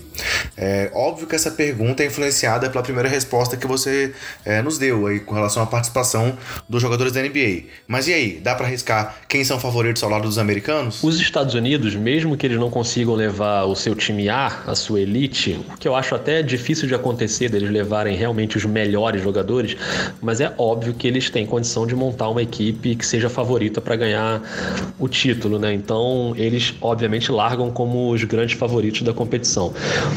Depois deles, vai depender muito de quais jogadores vão para o Mundial, né? Então, considerando que as equipes possam ter suas forças máximas, as equipes europeias, eu vou destacar três aí que eu acho que podem ser boas equipes para brigar pelo título. A Espanha é sempre uma concorrente muito forte, tem jogadores muito bons jogando na Europa e alguns muito bons também jogando na NBA, desde os irmãos. A Espanha é uma seleção de irmãos, né? Seja irmãos Gasol, agora os irmãos Hernan Gomes, tem o Ricky Rubio, é, o Mirotic naturalizado, né? O Ibaka também foi naturalizado, você só pode usar um. E aí você tem Sérgio Lu jogando, enfim, é, fora da NBA. Tem jogadores muito, muito, muito fortes. A Sérvia, se levar todo mundo, vai ficar um negócio, uma coisa linda de ver, com Nikola Jokic, com o Bogdanovic do Sacramento, com o Milos Teodosic, que chegou a ter essa passagem pela NBA e agora voltou a jogar pela seleção da Sérvia, que é um cara que já fez história mundial, já fez cesta decisiva, quase no meio da quadra, é um jogador muito importante. A Sérvia foi muito bem na última Olimpíada, acho que é uma, uma equipe fortíssima. E a outra que eu coloco nesse bolo, também numa condição fortíssima, é a França. A França, se tiver o Rudy Gobert, se tiver o Fournier, se tiver o, o, o Loverne, o Thomas Hurtel, o Batum, é uma equipe também muito forte para fazer frente aos principais concorrentes. Claro, quando eu digo fazer frente, eu estou tirando um pouco os Estados Unidos dessa briga, porque a, a não ser que os Estados Unidos não consigam levar quase ninguém, levem um time C e o nível caia muito, aí pode ter mais competitividade, mas eu ainda acho que eles estão à frente para conseguir essa conquista. E acho que foi o tempo que os americanos não estavam nem aí para o campeonato mundial, né? Como em 2006, por exemplo, que eles caem ali na, na semifinal para a Grécia. Agora não, agora eles vão ter, por exemplo, o Greg Popovich né, é, treinando. Então, há algum tempo já vem um projeto mais sério, que eu acho que dificilmente eles ficam fora do topo do pódio, né? Então, eles vão lá para o alto com mais uma medalha de ouro. Mas tem muita seleção boa aí para desafiar os caras. Thank you. Então, pessoal, essa aí foi a opinião do Rodrigo. É, diferente aí do Bruno, que disse que acha que o Brasil pode complicar. O Rodrigo tá um pouco menos confiante, digamos assim. Claro que ele não descartou aí as possibilidades do Brasil, ele citou como é que, como é que o Brasil pode chegar. Mas diferente, principalmente aí do nosso técnico, né, do, do, do Petrovic, que disse, por exemplo, que sabe como parar o Antetokounmpo. Você ouviu isso, Bruno? Felizmente não, e preferia não ter ouvido, viu? Pois é. Ele falou um pouco sobre a questão da marcação por zona, disse que já venceu o time da Grécia lá quando, quando tava treinando a Croácia e tal. Mas tudo bem, não vamos entrar nesse detalhe agora também não. Mas então, assim, o Rodrigo trouxe essa opinião pra gente. Foi bem legal a explicação que ele trouxe aí sobre o Mundial, é, é, mostrando pra gente um pouco do regulamento, tão confuso como ele já quis ressaltar. É, mas assim, vamos nos preparar. É uma competição que tem tudo aí para ser bem legal. A FIBA tá investindo. Como o Bruno falou aí, talvez o mercado chinês seja um chamariz para muitos nomes. E para quem gosta de basquete, o ideal é que que todos os grandes jogadores estejam nessa competição, né? E então, galera, seguindo em frente, o nosso segundo assunto especial e para o qual teremos um segundo convidado especial também é, é um assunto bastante relevante no momento atual da NBA, que é a questão da grande quantidade de recordes que vem sendo quebrados nas últimas temporadas. Comentamos aqui, por exemplo, já nessa edição sobre a questão lá do, dos números do Harden, é, a quantidade de jogos com 50 pontos, 60 pontos pontos, o fato de ter pelo menos 30 pontos contra todas as equipes, que era algo inédito na NBA. Comentamos aí o Trey Young igualando marcas do Jordan e do Curry. É, já tivemos aí nos últimos anos o, o, Golden State com 73 vitórias, o Westbrook conquistando média de triplos duplos. Então, assim, alguns recordes, inclusive, que eram tidos como inquebráveis, sendo quebrados. Todos os números aí de bolas de três do Golden State, vitórias consecutivas, vitórias em casa, o quase playoff perfeito que o time fez aí há duas temporadas. Então, assim, tem muita coisa acontecendo e trazendo esse número grande de recordes sendo batidos é, e superados nos últimos anos. E aí, para falar um pouco sobre isso, é, assim, desde recordes relevantes, como esse que a gente falou aí do, do Westbrook, ou os recordes do Curry de bolas de três, como recordes, assim, até inusitados, como tivemos agora aí também nessa última semana. O Alfred Payton chegando a cinco triplos duplos consecutivos igualando nomes como Magic Johnson, é, Westbrook, Jordan e Oscar Roberts. Então, assim, tem muita coisa acontecendo com vários recordes, desde os recordes inusitados até os recordes mais é, re relevantes. E aí, para falar um pouco sobre isso, nós trouxemos mais uma vez é, o Giancarlo Giampietro, né, que é um, é um grande estudioso do basquete, é, participou com a gente também já em duas edições, participou do Bolão na edição passada e participou em alguns três programas para trás com a gente. Então, vamos fechar essa trilogia aí também com o Jean. E o Jean vai falar para a gente um pouco sobre a opinião dele do porquê temos visto tanto recordes assim na NBA nos últimos tempos. Vamos ouvir a opinião do Jean, aí depois eu e o Bruno fazemos alguns comentários aqui para vocês. Vamos lá. Putz, essa questão sobre recordes estatísticos consecutivos na NBA é bem complexa, né? Mas eu tenho dado, acho que tem várias respostas, né? A primeira que me vem, que me ocorre à cabeça é o acesso que hoje a gente tem aos dados, né? aos números, né? Então, quanto mais dados acumulados, né, quanto maior sua base de dados, mais fácil é brincar com esse tipo de dados, de, de, de questão, né, digamos. Né?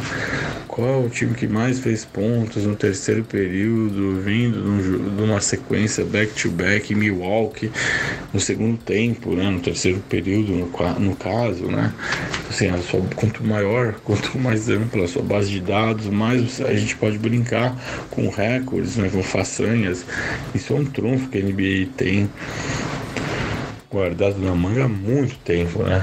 Digamos assim, até precedendo essa era online que tudo é acessível o tempo inteiro pro, pra gente aqui no Brasil ou pra galera que curte em Singapura ou na Dinamarca, enfim, né?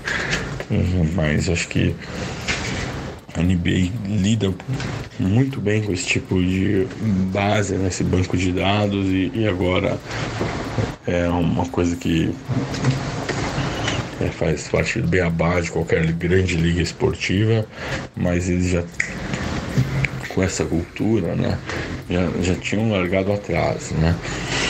Então acho que esse é um primeiro fator que a gente tem que levar em conta. Agora, em termos de números absolutos, né, quem mais pontuou num jogo, nesse caso a equipe, né, porque ninguém vai bater os 100 pontos do Chamberlain, ninguém, ninguém, isso é ponto pacífico, né? Mas enfim, a gente tá falando da mesma liga, né? Não é mesmo? Que já teve um cara fazendo 100 pontos no jogo. É, e, então, é, e já teve cujo recorde de pontuação que me foge a memória obviamente, entre Denver Nuggets e Detroit Pistons nos 80, ainda se mantém como jogo com maior número de pontos da liga, né? Então, quer dizer, podemos falar que hoje não tem defesa, que hoje está tudo inflacionado, que qualquer árbitro ou integrante de mesa de jogos da NBA apitam tudo a favor dos jogadores, entre assistência, cesta e tudo mais mas ainda não estamos na época em que as, em que as equipes tenham atingido o recorde num duelo, né, numa partida específica. Então, quer dizer, ainda tem para onde crescer, de fato. Agora, é, como eu falei, nesse sentido da informação disseminada, né, de que a NBA é uma liga que entende muito bem esse tipo de dado, poder, né, de marketing, de, de mídia que esse tipo de dado tem, é evidente que os jogadores hoje sabem muito mais né, da representação, simbolismo de algumas estatísticas do que jogadores dos anos 70, dos anos 80 e talvez até dos anos 90, embora revolução já passe por aí. Então, assim, o LeBron James, que, okay, que é uma exceção, né, que é um cara que sabe que está concorrendo ao panteão, né, um lugar no panteão do basquete internacional e, do, e da NBA, que ele é mais atento a esse tipo de coisa. Mas ainda assim, eu acho que mesmo coadjuvantes como o Korver, como mesmo um Alec Burks, seja lá que tipo de recorde o Alec Burks possa bater, né, esse companheiro do LeBron Não, na verdade não jogaram juntos, né? Mas é um cara que vai jogar no Cleveland Cavaliers depois que o LeBron saia. É, mas saber que tipo de dado o agente, a assessoria de imprensa, a companhia de administração, de marketing da carreira do Lucky Bucks não possa oferecer para ele jogo a jogo. Escuta, você der mais dois passos, você vai ser o líder em assistências de tal universidade na NBA, ou enfim, né? É, os dados estão aí para isso, para a gente filtrar, entender como usar seu melhor dispor, seja por ganho técnico, nesse caso, por ganho de marketing, né, de divulgação e tudo mais. Agora, só para completar sobre essa questão dos números inflacionados, claro que também é inegável a participação no ritmo de posses de bola, né, de mais ataques de ambos os lados em quadra. É, isso, quanto mais posse de bola, mais chance de produzir estatística e aí depende da generosidade do mesário de Oklahoma, ou de Phoenix, ou de Houston, de San Antonio e tudo mais, né? Por mais que uma equipe tem, isso é engraçado, a gente leva em conta, né? Mas que há determinadas mesas estatísticas que são mais generosas que outras na liga. Né? Esse dado está disponível por aí, circulando, não é uma coisa que a NBA jamais vai permitir é, conversar a respeito, mas tem uma, certa discrepância porque é quando você afere uma assistência, né, um toco, uma roubada de bola, é algo subjetivo também, a não ser que seja um lance bem claro. Né? Então, esse tipo de discrepância acontece, mas sempre aconteceu, que diga-se de passagem, não é uma coisa desses tempos, uma coisa que aliás esses tempos tem mais chance de corrigir né, imperfeições estatísticas do que ocorreu 10, 20, 30 anos atrás. Agora, que a NBA joga num universo favorável à produção de recordes, né, no termos de estilo de jogo, direcionado ou não pelas regras da liga, isso é fato.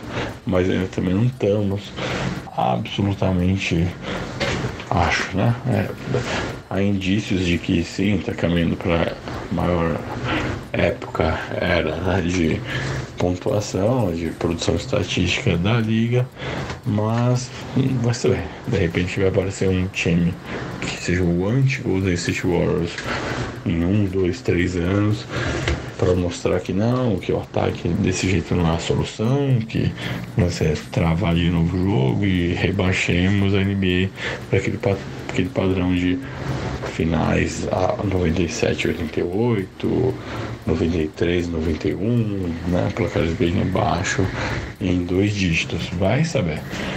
Vai saber se essa condição cíclica da NBA, mas na verdade do basquete, vai se sobrepor. Vai saber. Hoje não me parece que seja, mesmo que possa acontecer, não me parece que é algo que, que esteja no horizonte. Né? Isso é só uma conjectura pensando em ação e reação de organismos, digamos assim, a GNB é um grande organismo, né? Que copia o que está dando certo, que depois tenta, e, e dentro desse organismo aparece alguma coisa, alguma dissidência que tente derrubar o que é vigente, né? o que manda na liga. Mas, de fato, a aceleração que os times mais bem sucedidos são alguns dos times mais bem sucedidos, né? Liga essa década tem imposto, tem uma influência clara, né? Sobre números e números e números. Mas acho que o mais importante é essa consciência geral que engloba jogadores e principalmente staff, né? dirigentes da NBA, barra clubes, na liga, clubes com, com a sensação de que a cada noite, a cada momento você pode promover, destacar uma façanha supostamente ou verdadeiramente histórica.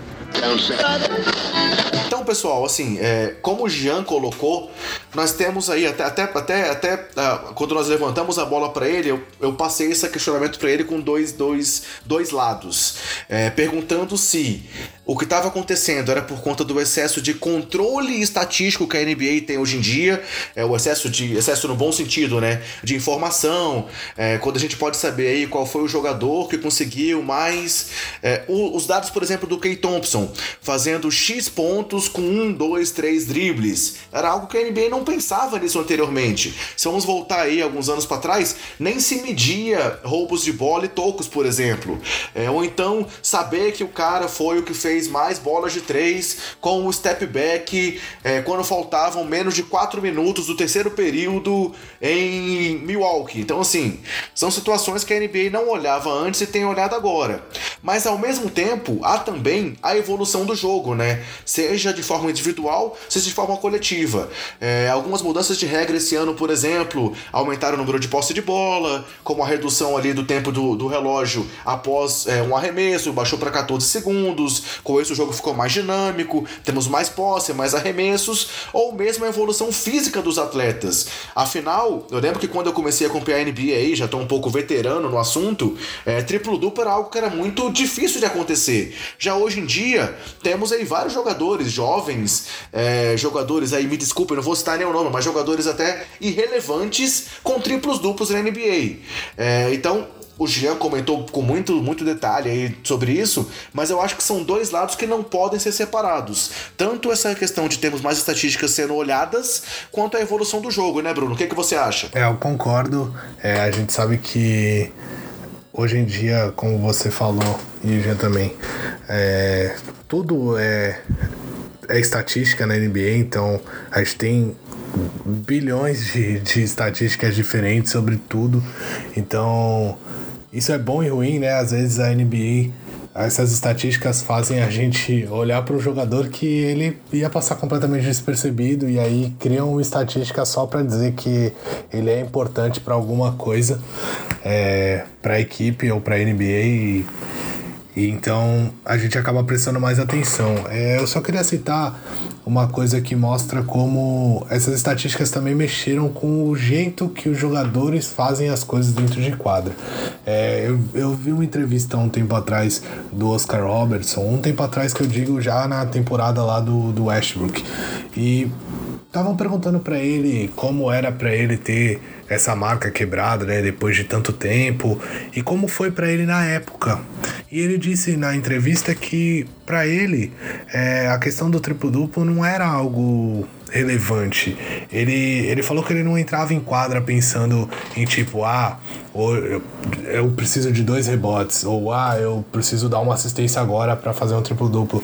Ele falou que era tudo muito, muito natural. Então, assim, ele entendia que se ele pegasse mais rebotes, desse mais assistências e fizesse mais pontos, o time dele venceria.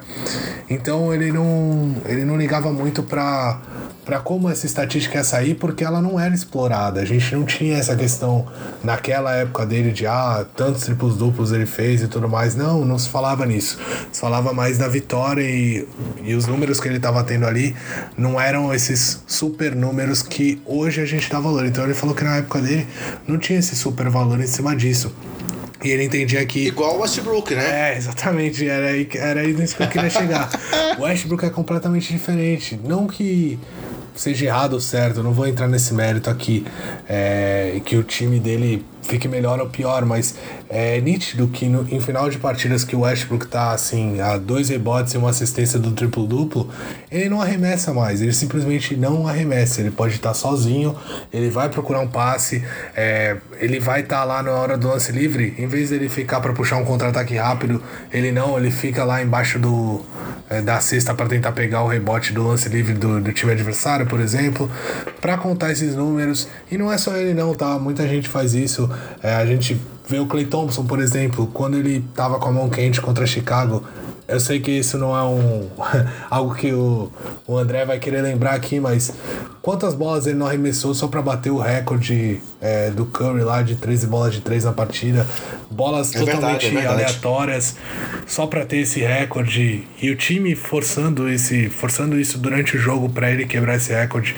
É, então, eu acho que hoje com todas essas estatísticas, holofotes e tudo que. todo o status que o jogador ganha por causa dos números, é, faz com que eles busquem a todo tempo é, atingir esse, esses números que a gente achava, julgava serem impossíveis. E também a questão. Eu queria falar também da questão do. de como o jogo evoluiu, né? É o, a questão de, de que, tipo. É, a gente não tinha. Se você vê jogos mais antigos, o jogo não era tão rápido, não eram todos os jogadores que eram preparados fisicamente. Isso não é só no basquete, tá? Todos os esportes eles evoluem bastante e, e o jogo fica cada vez melhor. Então, hoje em dia a gente tem vários jogadores da NBA que não são super jogadores e mas eles são minimamente em forma, conseguem correr, conseguem marcar múltiplas posições, se doam dentro de quadra e eu tenho certeza que eles numa época passada fariam uma grande diferença e seriam sim grandes jogadores, mesmo hoje sendo mais ou menos. Não pela questão do talento, e sim pela questão de como o jogo evoluiu. São jogadores mais altos, são jogadores mais fortes fisicamente, é, são jogadores mais velozes. Então tudo isso conta bastante para que recordes e recordes venham aparecendo. E já que você falou de jogadores altos e fortes, eu vou trazer só aqui alguns números que parecem ainda serem imbatíveis na NBA. E aí, falando de altos e fortes, vou falar do Will Chamberlain, né? O Chamberlain, além daquele jogo de 100 pontos que parece ser imbatível, é, tivemos aí o Kobe mais próximo disso, tivemos aquele jogo lá que o Clay Thompson teve uma média por minuto que poderia chegar, mas que não jogou o quarto período. Então, além dos 100 pontos, há o recorde dele de ter um campeonato com média de mais de 50 pontos por jogo. Então, é, o mais próximo disso nos últimos 25 anos foi um ano em que o Kobe teve média de 35 pontos. Então, é, é uma situação parece ser imbatível. Além disso, temos outros recordes que não devem ser alcançados até que aconteça, né? Pelo menos a gente acha isso. Que é aquela questão lá dos títulos consecutivos do, do Boston Celtics. Oito títulos consecutivos é algo que parece impossível. Tanto que o LeBron chegou aí a oito finais, mas ficou longe longe de oito títulos. É, outro número impressionante são os 11 títulos do Bill Russell. É, também parece que nenhum jogador vai chegar a 11 campeonatos é, consecutiva, consecutiva não, mas 11 campeonatos da NBA. Temos o próprio título, o próprio recorde dos Warriors, de 73 vitórias, mas que, aí sem querer provocar o Bruno, eles acabaram não sendo campeões, então 73 vitórias não valeu nada porque não teve o título. Então dificilmente um time vai ter uma dedicação tão grande numa temporada regular depois de ver o que aconteceu com o time de Golden State. E o último número que eu queria trazer são as 33 vitórias consecutivas dos Lakers. Assim, no temporada aí show dos Warriors, eles também tiveram uma sequência grande de jogos consecutivos, mas não chegaram perto aí dessa vitória, desse número dos Lakers. Então, são só alguns números que parecem ainda inquebráveis, pelo menos até serem quebrados, né, Bruno? é, eu, eu tendo a concordar e acho que o que eu falei, a questão que eu falei de do, do abismo físico mesmo que tinha na, no, em tempos passados é, ajuda a gente a ver isso. Por exemplo, o Will Chamberlain era um jogador muito, muito mais alto que, que 95% da NBA. Então, isso fazia com que ele tivesse jogos de 20 e tantos rebotes e 50 pontos. Ele ficava lá embaixo da cesta e simplesmente ninguém conseguia parar ele. É, a gente tem um exemplo bem legal aí. É, com o Zion Williamson jogando o basquete universitário. O Zion Williamson não é um jogador alto, mas ele é um jogador muito mais forte que a esmagadora maioria do basquete universitário. E isso faz com que ele seja muito, muito dominante no basquete universitário. Mas eu tenho certeza disso. E eu. Pode ser até que eu pague minha língua, mas eu vou falar aqui convicto de que ele não vai ter essa moleza na NBA na, na próxima temporada. Isso vai fazer com que o pessoal até é, chegue a questionar um pouco ele.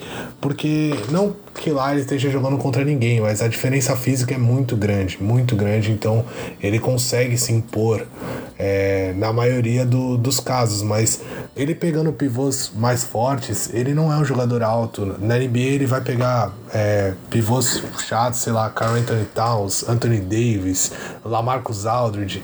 Cara, é difícil jogar contra esses caras, eles são caras muito físicos, muito altos, tem muita técnica. Então, o jogador que a gente vê com tanta disparidade lá no, no basquete universitário, vai chegar e vai sofrer na NBA. E isso mostra como é difícil hoje bater os recordes que tinha o Will Chamberlain. Acho que é, o Curry, por exemplo, tem um recorde das bolas de três aí de 402 bolas de três que, cara, ele matou muita bola de três. Aquele, ele ganhou o MVP é, unânime naquela temporada justamente porque matou tanta bola de três, porque os Warriors fizeram 73 vitórias e correram muito durante toda a temporada, ele jogou demais a temporada toda. Mas a gente vê hoje muito arremesso de três, muita bola de três aí, então é, tem vários jogadores aí que vão passar dos 300, das 300 bolas de três, 350 nas próximas temporadas. Então a gente tá vendo que ninguém mais sobra tanto quanto acontecia é, lá no começo do, da NBA com Will Chamberlain, Bill Russell e tudo mais. Então acho que esses recordes realmente absurdos aí que você citou são, são bem, bem difíceis de serem quebrados mesmo. Então, pessoal, assim a gente fecha esse nosso bloco e vamos passar agora para o nosso bolão do Basqueteiros.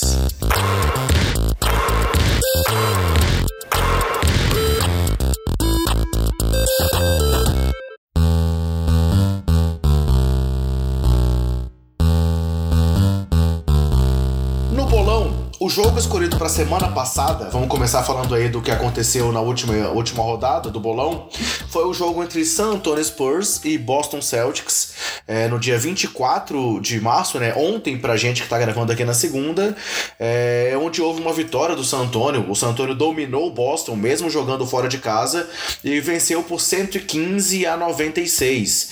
E aí o grande nome desse jogo foi Lamarcus Aldridge, que jogou demais, fez uma partida ali impressionante e conduziu o time de San Antonio aí a uma vitória. Eles vinham há um tempo atrás daquela sequência de nove vitórias consecutivas, tiveram a sequência interrompida, mas impuseram aí mais uma derrota para o time de Boston de uma forma totalmente dominante, né, Bruno? Ah, sim, dominaram do começo ao fim. Só teve jogo realmente ali no primeiro quarto. É, depois o Boston até ameaçou umas corridas, mas é, no final do terceiro quarto a gente já sabia que o, que o jogo tinha acabado. E tudo isso porque o Lamarcus Aldridge realmente estava imparável. E aí, falando do bolão, é, o nosso convidado tinha sido Giancarlo Giampietro, né? Que voltou aqui hoje para falar com a gente sobre os recordes. É, e aí, assim, o resultado foi uma vitória do San Antonio, como a gente já disse.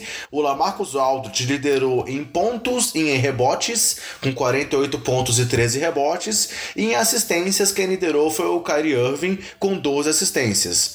E aí, passando aqui para o nosso resultado do bolão, os palpites do Gian tinham sido de vitória do San Antonio. Só que ele apostou que o Kyrie Irving ia ser o cestinha, apostou no Lamarcus Aldridge como reboteiro e no DeMar DeRozan como líder de assistências. Então, o Jean fez apenas dois pontos. Já tanto o Bruno quanto eu é, não foi combinado, mas nós fizemos as mesmas apostas. É, vitória do San Antônio, DeRozan como cestinha, Aldridge como reboteiro e Kyrie como líder de assistências. Então, tanto eu quanto o Bruno fizemos três pontos nesse jogo, é, errando apenas o DeRozan como cestinha. E aí, pessoal, passando para a pontuação do bolão até aqui, então, nossos convidados seguem na liderança com 49 pontos somados os dois pontos aí que o Gian fez. Eu tô na segunda colocação com 45 pontos e o Bruno em terceiro com 44 pontos. Situação difícil aí na reta final pra gente, hein, Bruno? É, bem complicado ainda. É nessa partida a gente passou perto aí de gabaritar, né? Acho que os dois cogitaram colocar o Lamarcus Aldridge aí como principal é, pontuador também, mas eu pelo menos quis dar uma dividida aí nos dois principais nomes de San Antônio. Acabou não dando muito certo, mas vamos aí para mais uma semana. Beleza. E aí, pessoal, o jogo dessa semana agora é um duelo muito importante aí sobre dois times que estão lá brigando pela ponta ali do, do, do Oeste, se não ali pela primeira posição, mas ali brigando segunda e terceira posição, que é um duelo entre Denver Nuggets e Houston Rockets no próximo dia 28 de março. E aí, para esse jogo, quem vai comentar um pouco pra gente aí eh, e trazer os palpites foi o Rodrigo Alves, que já participou com a gente nessa edição, falando sobre o Mundial de Basquete. Então, Vamos ouvir os palpites do Rodrigo para essa partida. Vamos lá, André. Jogaço esse Houston e Denver do dia 28. Nossa senhora, hein? Jogo entre duas grandes forças da Conferência Oeste. Eu, eu acho uma pena que a reação do Houston tenha começado um pouquinho pouquinho tarde, só um pouquinho. Se fosse um pouquinho antes, o Houston talvez tivesse condição de destronar o Denver ou até o Golden State na briga pela primeira posição da, da conferência. Mas tudo bem, acho que isso não importa tanto agora, né? O, o acho que o importante para o torcedor do Houston é saber que o time chega muito embalado para essa reta final e para os playoffs. E claro que eu estou fazendo as minhas previsões aqui no, com um pouco de antecedência, então é sempre um risco, né, da gente falar alguma bobagem, porque eu não sei o que aconteceu aí nas vésperas do jogo, mas eu estou apostando nesse jogo aí numa vitória do Houston, sabendo, claro, que o Denver tem total condição de fazer um jogo muito bom, mas o Houston joga em casa e vem nessa reta final de bastante embalo. Para cestinha, eu podia dar uma de diferentão aqui e falar que o cestinha vai ser o Millsap, mas cara, se o James Harden tá na quadra, ele 90% de chance dele ser o cestinha do jogo, né? Então, eu vou de James Harden para cestinha e eu vou apostar num reboteiro também do Houston, no Clint Capella que é um cara muito forte de garrafão e ele vai precisar ser muito forte de rebote nesse jogo contra o Denver, porque o Denver também tem um garrafão forte com o Jokic e o Millsap. E aí, para não dizer que eu não apostei no Denver, que é um dos times do meu coração, eu vou ficar com o Jokic como o líder em assistências do jogo. Acho que ele é um baita passador, um cara incrível dando assistências e como eu acho que ele vai ter um pouco de dificuldade para pontuar nessa partida, eu acho que ele vai no modo garçom total. Acho que vai ser bem interessante. Mas são dois times que eu quero muito ver no playoff, né? Inclusive numa semifinal de Oeste, o que é muito possível e provável que aconteça. Então já vale como expectativa esse jogaço aí do dia 28. Não sei, né? Se eu vou acertar. Eu comecei bem esse negócio aí de palpitão né, com vocês, mas não sei se eu vou conseguir manter. Tomara, tô na torcida aqui. Um abração para todo mundo. Até mais. Bem, como o Rodrigo disse, é um jogo muito importante. É, talvez se o time de Houston tivesse crescido um pouco antes no campeonato, não tivesse tido lá aquele começo tão irregular no período do Carmelo por lá, né, Bruno? talvez eles estivessem ali mais, mais é, até mais próximos de Nuggets e Warriors, mas com esse, nessa reta final de temporada aí, é, por mais que eles ainda estejam três jogos atrás do time dos Nuggets, é, acho que dá para contar com eles ali mais firmes no terceiro lugar e quem sabe até ameaçar o Denver, não sei não. É, não dá para descartar isso, mas falando do jogo em si, é um duelo que a gente tudo pode acontecer e são dois times que não podem ser descartados também nos playoffs, né, Bruno? É, dois times fortes, na minha opinião, um pouco inexperiente que é o Denver. Talvez isso pese um pouco mais nos playoffs, mas eu espero que eles eles possam igualar aí na vontade, se não na experiência, igualar na vontade e fazerem grandes semifinais aí do lado do lado oeste. E aí, passando para o nosso revezamento, eu vou palpitar primeiro nessa semana. É, eu vou concordar com o Rodrigo aí com relação ao vitorioso da partida e ao cestinha. É, eu jogo também no Houston Rockets e no James Harden, porque no momento atual do Harden, eu acho difícil ou não apostar no Harden. Realmente é, existem outros grandes nomes aí envolvidos, mas cara, com o que o Harden tem, vem fazendo, eu não consigo não dizer que o Harden vai ser o cestinha. Mas em rebotes e assistências eu vou discordar aí do, do Rodrigão. É, enquanto ele postou no Capela para rebotes, eu vou de Paul Millsap, que é um cara que cresceu muito aí, comentamos sobre ele aí também na edição passada, na evolução nos últimos jogos e na importância que ele tem aí no time de Denver nessa reta final e nos playoffs. E apesar de ser com dor no coração que eu não vou voltar no Jokic também para líder de assistências, eu volto no James Harden Harden como líder de assistências. Eu acho que o Harden vai fazer um jogo daqueles. É uma partida simbólica nesse duelo aí contra os Nuggets, assim como a gente sabe que muitas vezes o time dos Warriors gosta de vencer alguns jogos para poder ter isso lá assinalado no currículo e mostrar que o buraco é mais embaixo quando é contra eles. Eu acho que o Houston vai querer fazer isso, principalmente o Harden. Então meus votos são Houston, Harden cestinha, Millsap eh, reboteiro e Harden líder de assistências. E você, Bruno? Cara, eu ia colocar só um diferente do seu, que seria a minha aposta ousada da partida, né? Que eu já vou começar por ela. A vitória do Denver nessa partida aí, na minha opinião. Opa! É, vou contra vocês dois aí. Se ganhar, a gente ganha sozinho. Se perder, continua tudo igual, porque eu tô perdendo mesmo. É, e aí eu vou tentar mudar um aqui dos três outros palpites que seriam iguais aos seus. O Harden eu acho que vai. É, a gente já sabe, né?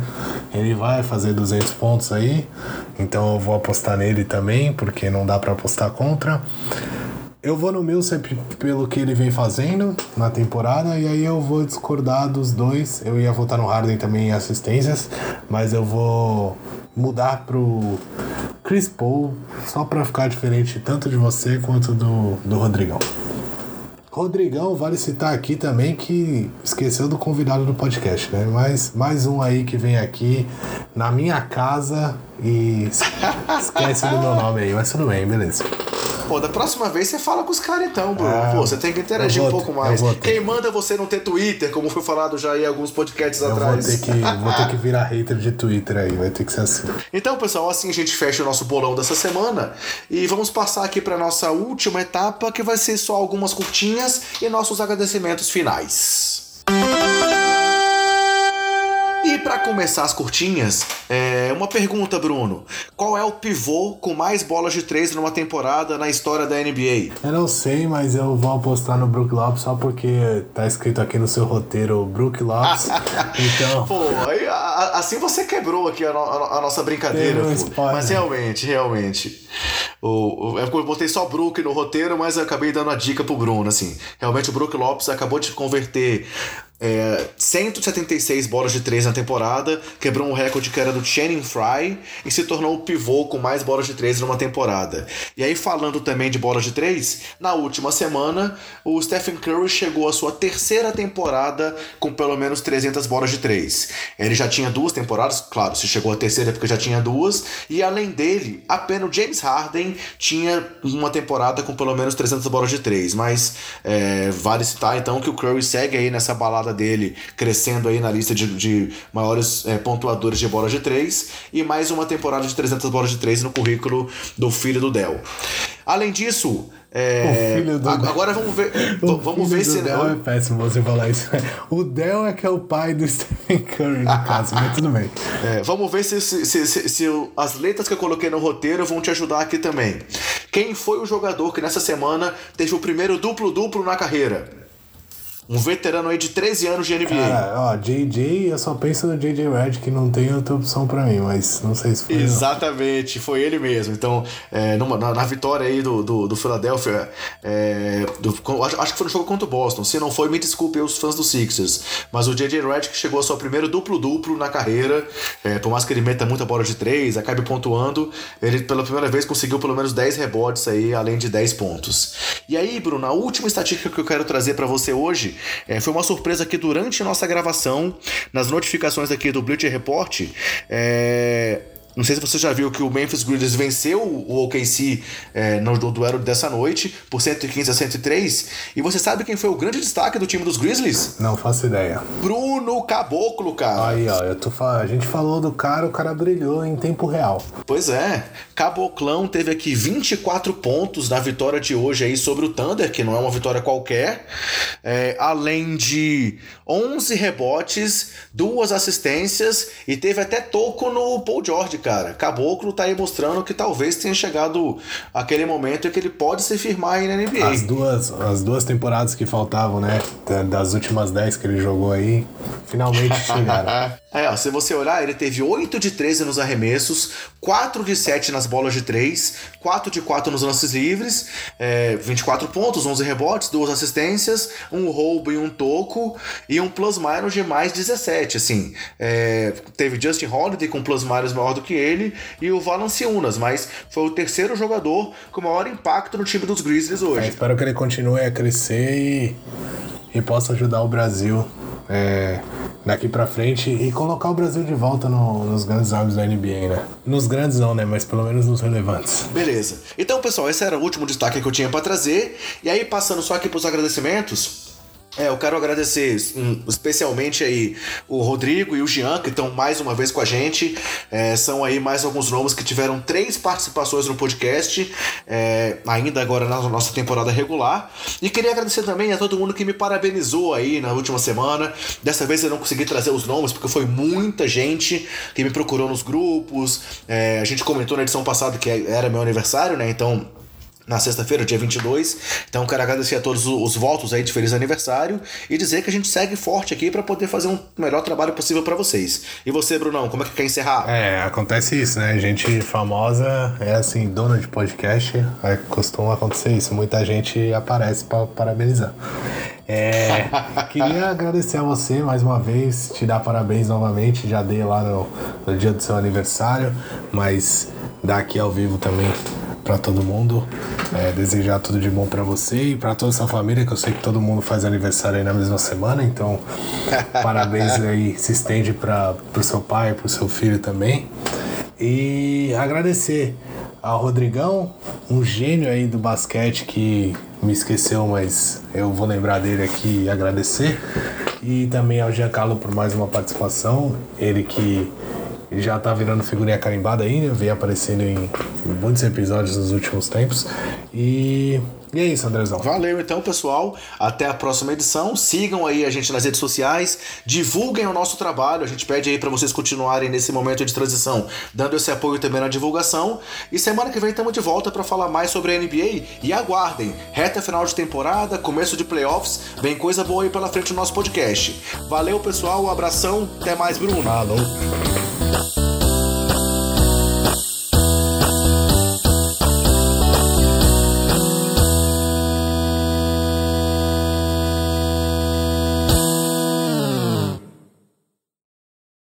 Este podcast foi editado por Gustavo Angeléia.